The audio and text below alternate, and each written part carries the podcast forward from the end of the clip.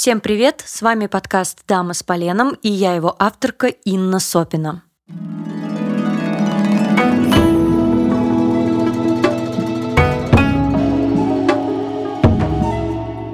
Этом подкасте я говорю о японском кинематографе различных периодов, рассказываю о его ярчайших представителях, разбираю фильмы и делюсь интересными фактами о кинопроизводстве. Этот выпуск я смело могу назвать специальным, ибо изначально его я не планировала и, честно сказать, внутренне всячески сопротивлялась вообще браться за этот материал. Каков предмет этого выпуска?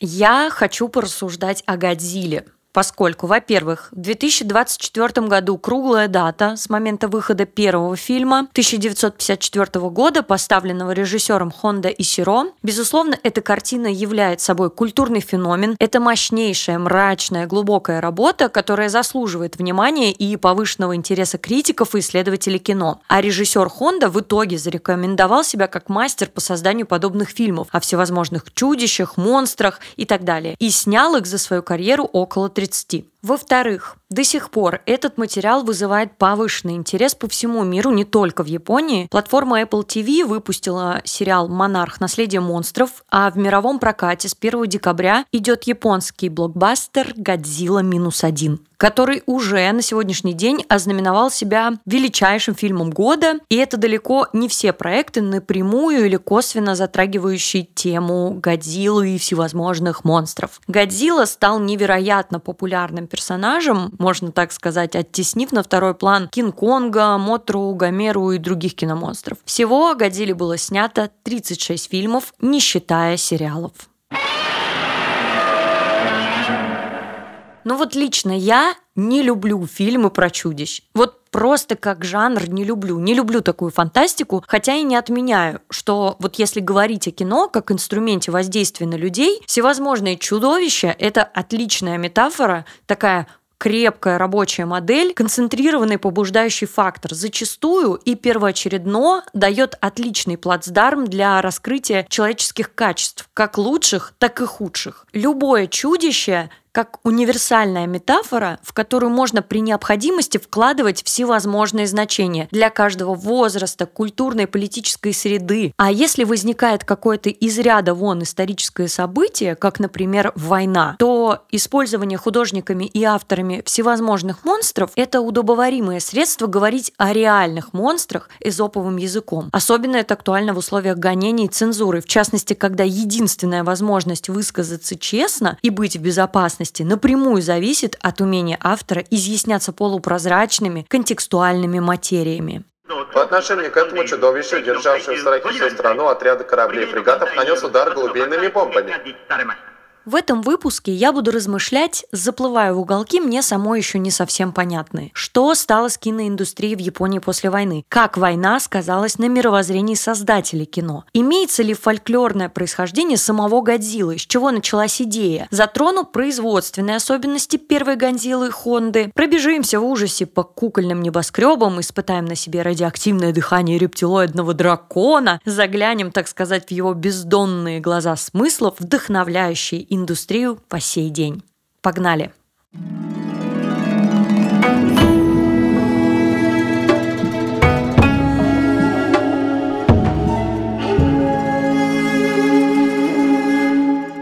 Вторая мировая война закончилась для Японии безоговорочной капитуляцией. На Хиросиму и Нагасаки были сброшены атомные бомбы.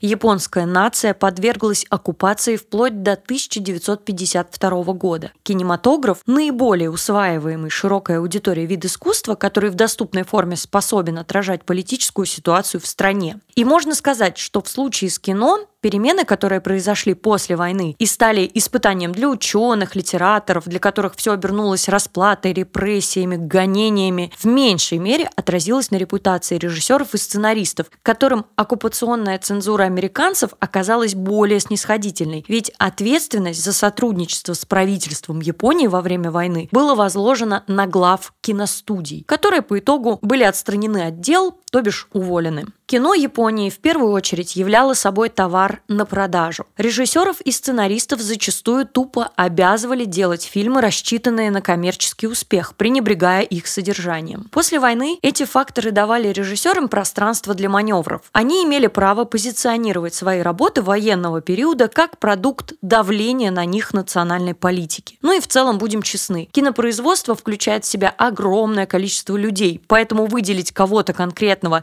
и наказать крайне затруднительно с этической точки зрения. Если говорить простым языком, то режиссеры и сценаристы переобувались, чтобы спастись и продолжать заниматься делом своей жизни. Заслуживают ли они порицания? Э, я лично судить не берусь, ибо сама сейчас в условиях СВО во многом оказалась не так непоколебима и идейно, как мне бы хотелось. В любом случае, время лучший проявитель, хорошие фильмы остаются в истории, что бы им ни предшествовало. Но у подавляющего большинства режиссеров и продюсеров после войны появилась отличная возможность активно внедрять в свои работы антимилитаристские настроения. Я со своей стороны в «Годзилле» 1954 года режиссера Хонда и Сиро эти антимилитаристские настроения отчетливо просматриваю. Но история рождения этой картины была не так уж проста и однозначна. Начнем с того, что изначально фильм не задумывался как коммерческое кино. Первоначально продюсеры задумали создать основанную на реальных событиях военную драму, которая рассказывала бы о моряках японского рыболовного судна «Счастливый дракон-5», случайно оказавшихся в месте проведения американскими военными испытаний атомной бомбы, и в результате чего экипаж получил огромную дозу радиации. Чувствуете, насколько тонок лед? Материал однозначно и категорично высказывался относительно военной политики американцев. Поэтому идею отмели. Но бюджет был уже частично освоен, поэтому нужно было что-то производить в любом случае. Нужно было делать кино. Продюсер картины Тамаюки Танака, тот самый человек, который в начале 19 века, скажем так, открыл Мидзагути в студии Никацу, а ныне был не последним человеком на киностудии Тоха, Вдохновленный популярной в те годы американской картиной «Зверь с глубины 20 тысяч морских саженей», предложил владевший правами на проект студии Тоха создать картину о гигантском монстре, появившемся вследствие все тех же ядерных испытаний, проведенных американцами. Я где-то вычитала, что Танака в шутку заверял коллег, что, мол, идея родилась, когда он столкнулся на отдыхе в Индонезии лицом к лицу с доисторическим монстром. Что, разумеется, маловероятно, но характеризует Танаку как э, мужчину с чувством юмора. Но все-таки отсылка к событиям первоначальной задумки сохранилась и была отражена в начальной сцене Годзиллы. Это сцена уничтожения рыболовного судна.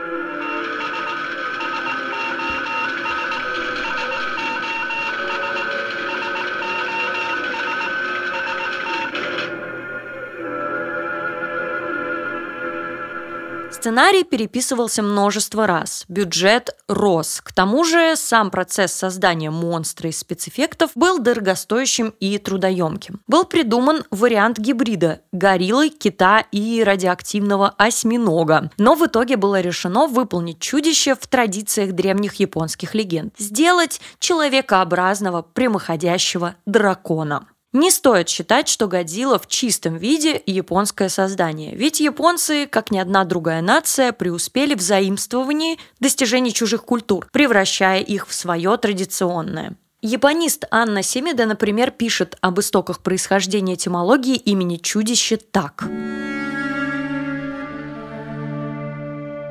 Если вспоминать о литературных предтечах Годзиллы, надо упомянуть и Жюля Верна с «Путешествием на край Земли», и Артура Конана Дойла с «Затерянным миром», и, конечно же, Германа Мелвилла со знаменитым китом-убийцей Моби Диком. Сегодня некоторые исследователи ошибочно полагают, что слово «Годзира» записывается катаканой. Это акроним от двух слов «горилла», некий амаш Кинг-Конгу, и «кудзира», которое по-японски означает «кит». Однако доктор Такаюки Тацуми из университета Кио уверяет, что этот акроним был изобретен позже, в середине 50-х, одним из сотрудников студии Тохо. Подобно тому, как 19 век зависел от китового масла, символом которого стал кит-убийца Моби Дик, так послевоенный мир контролировался набирающей силы ядерной энергии, которая пробуждает морского монстра, как это показано в фильме «Годзилла».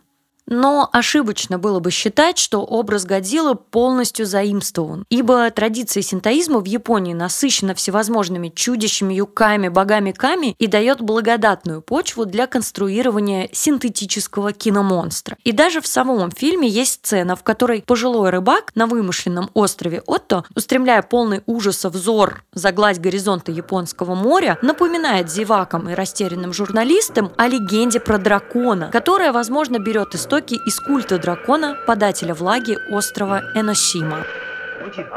Годзилла? Да. Это огромное чудовище. И когда оно сожрет всю рыбу, то выйдет на сушу и будет есть людей. В древности, когда из моря пропадала рыба, жители приносили в жертву молодую девицу – и отправляли ее в море на съедение этому чудовищу. Этот обряд усмирения их душ сохранился еще с тех времен.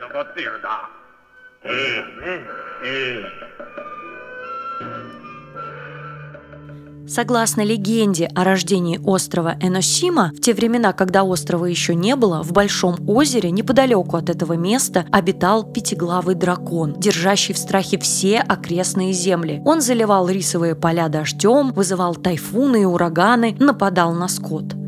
Но важно отметить, что чудище не нападает на людей, пока его не потревожит. Это важное условие мифа. Так и в фильме «Годзилла» чудище пробуждается во время испытаний водородных бомб. К тому же еще под их воздействием мутирует и начинает извергать то самое радиоактивное дыхание, которое испепеляет и плавит все на своем пути. То есть, и это очень важная мысль, ключевая мысль в фильме, которая однозначно трактуется. Человек сам порождает монстров своей деятельностью. А еще рыбак упоминает, что чудищу отдавали в жертву молодую девушку. И вплоть до финала фильма меня реально не покидало ожидание, что дочь профессора Кёхей, Ямане, Йомико, должна сигануть в пасть Годзиллы и принести себя в жертву. Но благо мифы в кино трактуются не так буквально, поэтому все в порядке, этого не произошло. Хотя девушка, безусловно, лишилась многого, и жизни ее прежней уже никогда не будет.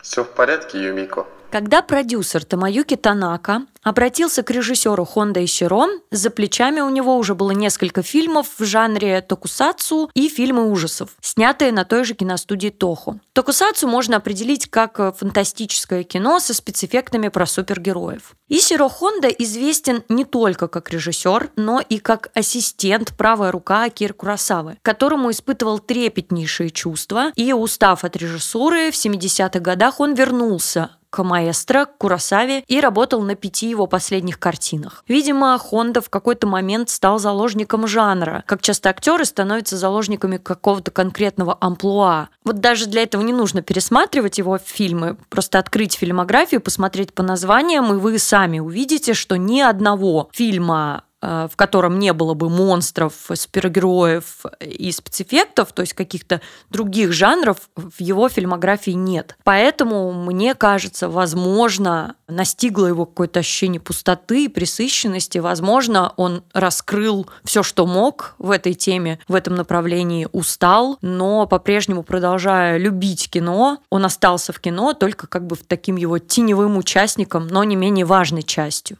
Изначально Хонда мечтал стать художником, но, став подростком, всерьез увлекся кино. Он учился в университете Ниппон, изучал искусство, но был призван в японскую армию и провел почти 8 лет в военной форме. После заключения в плену у китайцев он вернулся в Японию и присоединился к Toho Studios. Там же в Тохо он познакомился с директором по спецэффектам Эйджи Цубурая. Вдвоем они работали над несколькими фильмами, прежде чем вместе работать над новаторским, эпическим фильмом о монстрах Годзилла 1954 года. Изначально режиссер обсуждал возможность работать в анимационной технике по кадровой съемке модели Годзиллы, как в старом американском Кинг-Конге. Но эта концепция была отвергнута как очень затратная и по времени, и по финансам. К тому же Эйджи Цубурая заявлял, что на тот момент в Японии просто не было квалифицированных мастеров в этой области анимации. Любопытный факт, что параллельно на студии в запуске находился фильм «Семь самураев» Акира Курасава, поэтому студия находилась находилась буквально на пороге банкротства. В дальнейшем Годзилла проиграет «Семи самураям» премиям Японской киноакадемии в номинации «Лучший фильм», но возьмет заслуженный приз за лучшие визуальные эффекты.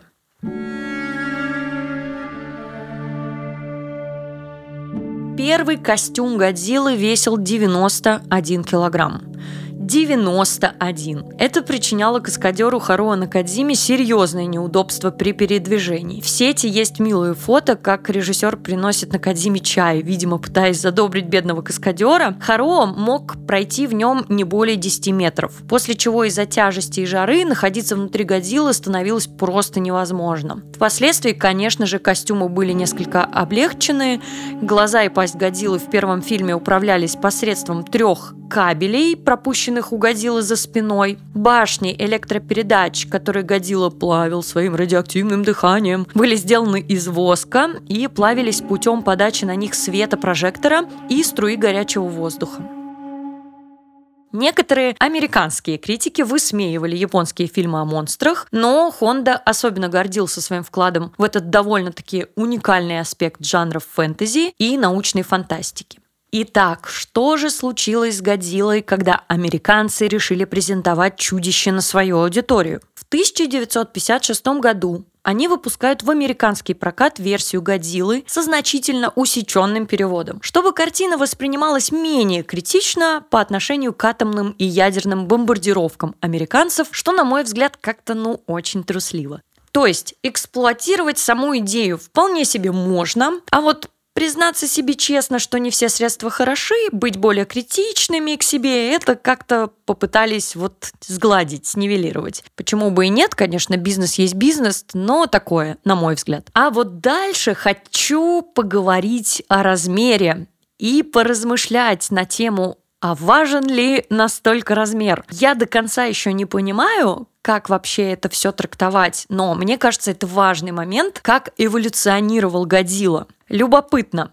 Персонаж Годзиллы становился все выше и тяжелее с годами в новых версиях, фильмах, сериалах. И это, мне кажется, показательный момент. Во многом авторы вот прям указывали на самих себя. Ой, у кого-то проблемы с эго. Давайте будем делать все больше нереалистичных гигантских монстров. Больше, больше, больше. Занимательная математика. Например, в первых фильмах рост Годзиллы не меняется. 50 метров, вес 20 тысяч тонн. Вплоть до фильма террор Мехагодзиллы 1975 года. Всего на минуточку 15 фильмов. А уже о фильмах о Годзилле 1984 и 89 годов рост Годзиллы 80 метров. А в последующих пяти фильмах 100 метров. А в версии 99 года Годзилла вновь уменьшится до 50 метров. Ой. А в 2019 году на экраны выходит продолжение американского фильма 2014 года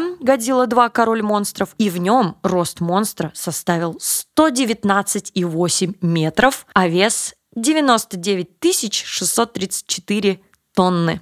Это делает его самым крупным воплощением Годзиллы, представленным в кино. Но что тут скажешь?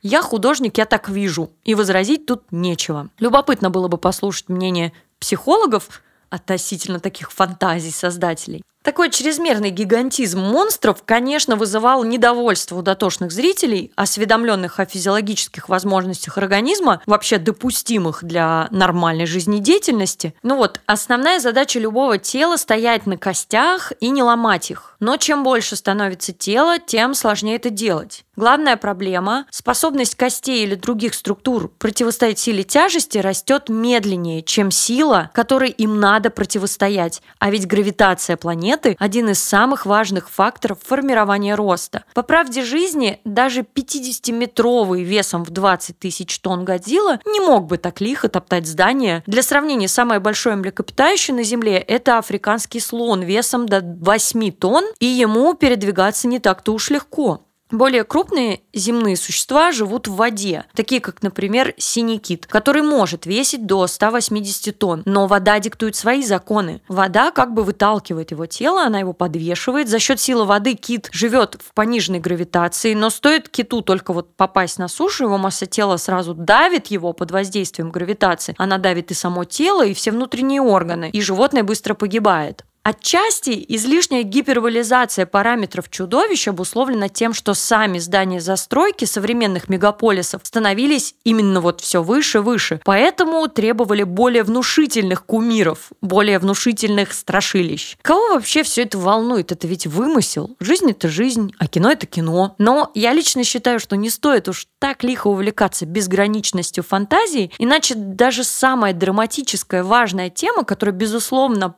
ну, в подложке существует вторым планом, раздуваясь и гиперболизируясь, будет выглядеть в итоге комично и утратит тем самым свою основную миссию, такую просветительскую, задуматься, поболеть вообще о том, как устроен человек, что нам всем делать с этим ужасом, в котором мы находимся. Хотя о чем я говорю? Это же развлекательное кино о каких смыслах вообще может идти речь. Хотя мне кажется, что любое очень хорошее развлекательное кино всегда тенево там в себе имеет вот эту вот какую-то сверхзадачу просветить тогда оно получается. Просто это все немножко не напрямую работает и не сразу доходит в процессе жизнедеятельности. Зритель как-то всю эту информацию переработает потом для себя и воспримет именно в той ситуации, вот он, он, он ею воспользуется именно тогда, когда это будет нужно. Безусловно, Сегодня сложно при просмотре фильма «Годзилла» 1954 года не улыбнуться от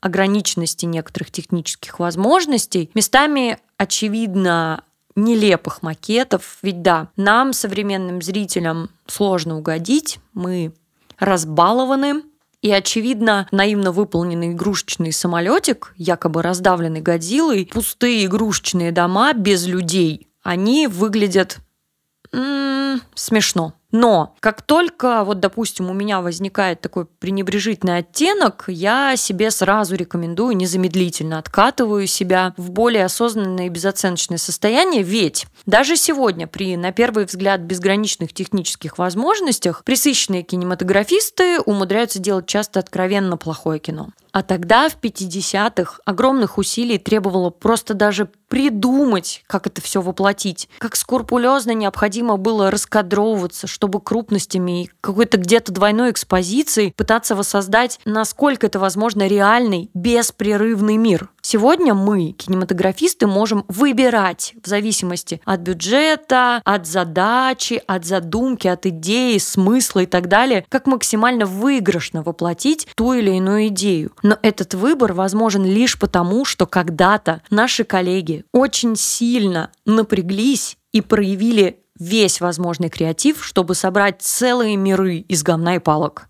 Для меня ценность первой «Годзиллы» 1954 года в ее атмосфере и акценте авторов на возможности выбора. Авторам, безусловно, удалось передать гнетущее ощущение беспомощности человека перед стихией, извечная дилемма. Жить во благо науки, губить без разбора, убивать тысячи для спасения миллионов, создавать новое, уничтожая старое, или отказаться от прогресса, испытывая как бы внутреннюю острую потребность ценить каждую отдельную жизнь.